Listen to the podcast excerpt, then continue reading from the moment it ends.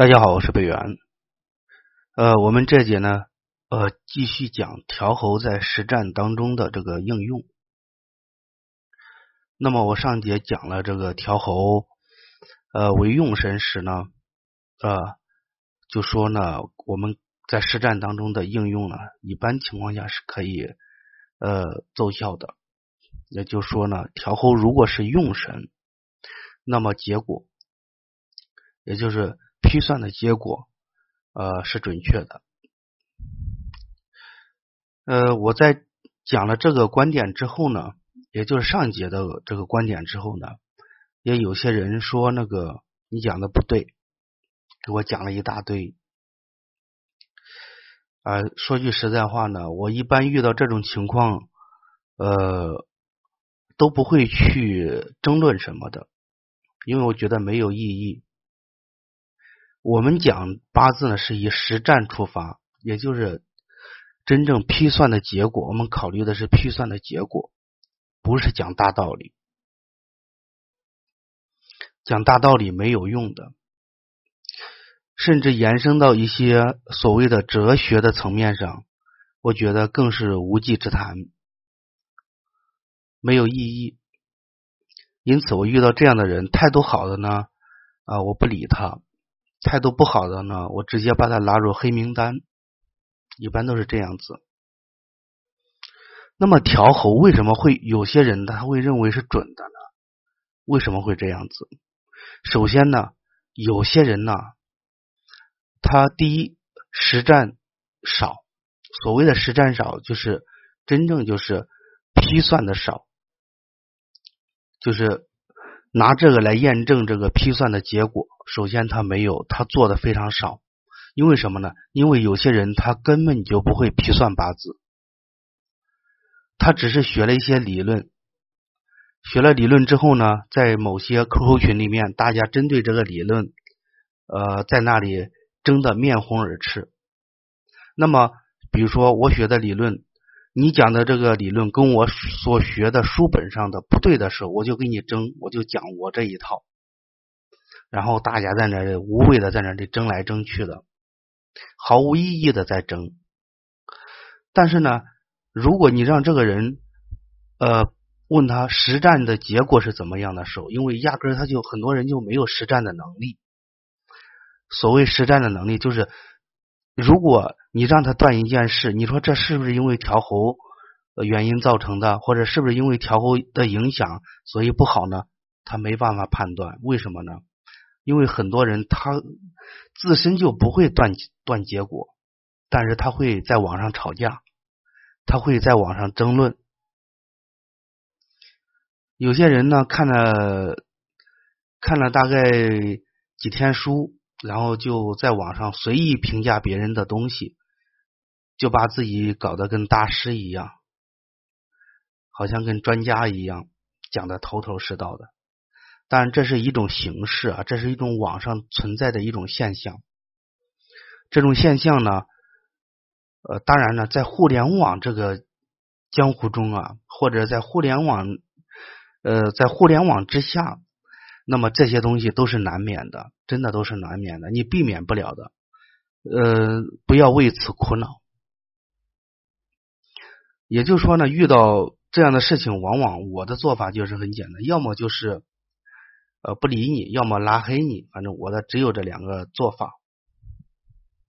当然，有些人呢，确实是他有一定的实战能力，哎，确实呢，他批算的过程当中啊，有遇到啊，比如说他觉得这个调侯为忌神，但是啊，我这样断对了，我断的运程好，断对了，这是怎么回事呢？今天我会给大家讲一下这个事情，嗯，但是呢，他有些人呢，他本身呢对这个调候的理解呢还没有那么深刻，甚至或者说他对断命本身就是批算的结果怎么产生这个结果，他还没有那么熟练，所以有些地方呢，他没办法很就是没办法呃明确或者没办法找不到其中的原因，这也是一一个。情况，那么调候啊，在三种情况下，调候在三种情况下的应用是准确的，那就是不会影响批算结果。什么意思？就是我们使用调候五行，在这三种情况下，它批算的结果它不会影响到批算的结果。第一种情况什么？必须是用神，这个是最基本的，也是没办法改变的。所有所有其他情况都围绕着这一点。如果调侯如果调侯的五行是忌神，那么批算的结果。不可能会是正确的，可我可以在这里肯定的讲，不可能是正确的。这是第一种情况，调候的五行是呃调候调候的五行是用神。那么第二种是调候的五行被命局当中或者是大运流年当中的其他五行通关了，那么通关的结果还是将忌神转化成了用神，其实还是用神。还是用神，什么意思呢？比如说，这个调侯为水，水为财，呃，但这样子，呃，这样子比喻不对啊，因为比如说一个八字是一个身弱的八字，身弱八字命局当中，呃，印星非常旺。假如说这个实干有一个印，实柱就有一个印。那么官位调侯，那么官生印，印又生身，再加上调候的力度比较大的时候，哦，通关的力不是调候的力度比较大啊，纠正一下，是通关的力度比较大的时候，几乎可以把忌神的力量给通关了。这个时候你会感觉到走调候的运程的时候，这个运好运坏，这个是准确的。但是它的原因不是因为调候自身，是因为命局当中被通关了，也就是把调候本身为忌神的命局当中的其他五行，把它转化成了用神。这是第二种情况。第三种情况是大运流年命局当中的忌神被制，会有吉的一面。大家记着。这个被制的时候，它只能是会有吉的一面，而不能是全部是吉。往往这样的运程就是吉凶都有，吉吉中有凶，凶中有吉，吉凶都有。这样的运，这这样的年份呢，也是比较坎坷、比较辛苦的年份。这是第三种情况。那么这三种情况呢，其实呢，还真的需要给大家好好解释一下。第一种情况不用讲了，比如说身弱的八字，那么呃生柱生柱呃日主的，那么用神为用神，对不对？那么调候也是生柱用神的，那么这就是用神，这个很好理解。第一种情况很好理解，第二种情况也很好理解，就像我刚才举那个例子一样，比如说这个调和为忌神，但是命局当中有。有其他五行把它通关通关成用神了，那么这个它也会起到一个好的作用，或者说它会起到一大部分好的作用，看通关的力度了。那么通关的力度大，它起的好的作用就大；通关的力度小，那么它起到的好的作用就小。这个很容易理解的。这有些人，假如他对这个通关不是非常的了解的话，或者对干支的配合不是理解的非常的纯熟，或者使用的非常的熟练的话，他只会知道我用了调候，那么这一年就运气好了。他不考虑其他的，因为他可能没没有了解那么清楚该如何批算八字，但他使用的结果是这样子，所以他就认定调侯为忌神是有用的。这个通关的情况啊，忌神被通关的情况，那我们就不讲。我主要是讲第三种情况。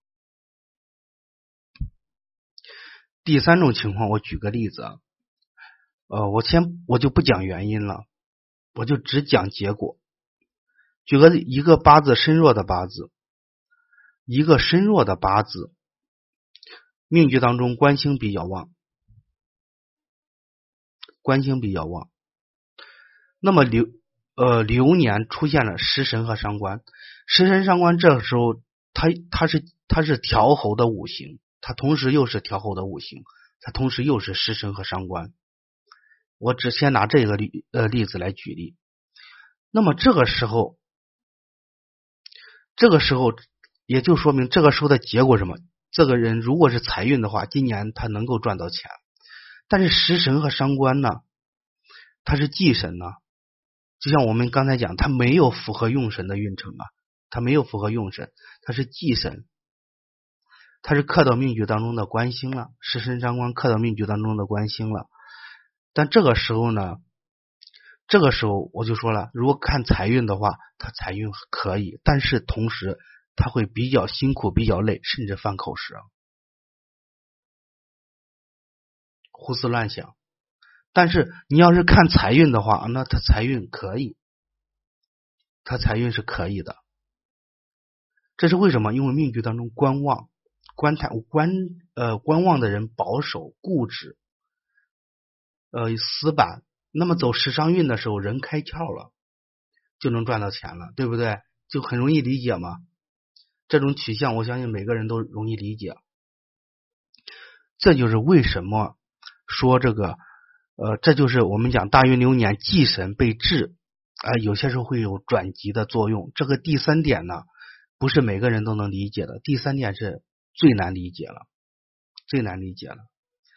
第三点的理解呢，是人的性情上的一个变化，人的性格思维上的一个变化，导致了行为发生了一个变化，最终有一个结果了，会出现这种情况。但这种情况记着，不是说是非常好，是非常辛苦、非常累，也很坎坷，也很坎坷。说白了，就是有急的一面，但它不会是全部急，呃，也就是有成绩，但是不会说做出很大的成绩，不会像用神。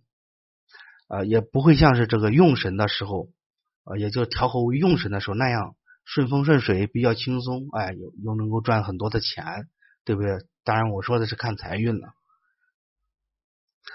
第三种情况下，第三种情况就是会有一些急，会转急，但有些格局呢，可能转急的，像时尚客观呢，转急的这个会多一些，也就是这个力量会多一些，但是人会很累很辛苦，容易什么？容易有健康的问题，那你说他好，他可能会生病，对不对？哎呀，这个时间又差不多了。那么在这里呢，先打个广告啊，我们这个讲呃，我们这个讲座的出品呢是由北元八字出粉出品的，北是北方的北，元是源泉的源。为什么这样讲呢？很多人总是截我的视截我的音频。那么讲到这里呢，已经是十几分钟过去了，但是这个问题有没有讲透啊？还没有讲透。说句实在话，还没有讲透。我为什么讲的这么啰嗦呢？就是因为我们这个课程设计的是什么？是初学者，初学者，我们给初学者来听的，所以我会讲的非常的详细，非常的啰嗦。是因为我们面对的是初学者。如果你认为你是一个比较牛的人，你不要听，因为什么？你听了你会骂我，对不对？是不是？你会说你这么啰嗦，对不对？然后还有一些人，那你有一定的基础的，你也不要听。为什么？你也会发牢骚的。我不想听你们发牢骚，因为我不是讲给你们听的，是讲给初学者来听的。所以说，我会讲的非常的详细，为了。让大家能够理解，因为初学者来讲，有些地方就像一个窗户纸一样，你不点它就不透，你不点，它就我们讲它这一脚就踏不进来，它就理解不了。我说的一点都不严重啊，最起码当初我都是这样子，有些地方别人不说，我想是想不通的。那今天呢，我们主要讲了，其实就是讲了这个三个。三种情况，三种情况下，那么我就是我们讲这个调候的五行不会影响批算的结果。当然，这个调候有没有用，它也有用处。它怎么使用，在实战当中怎么应用，怎么去理解的，这个我们留在下一节继续讲解。那么这一节呢，我们就先讲到这里，谢谢大家，再见。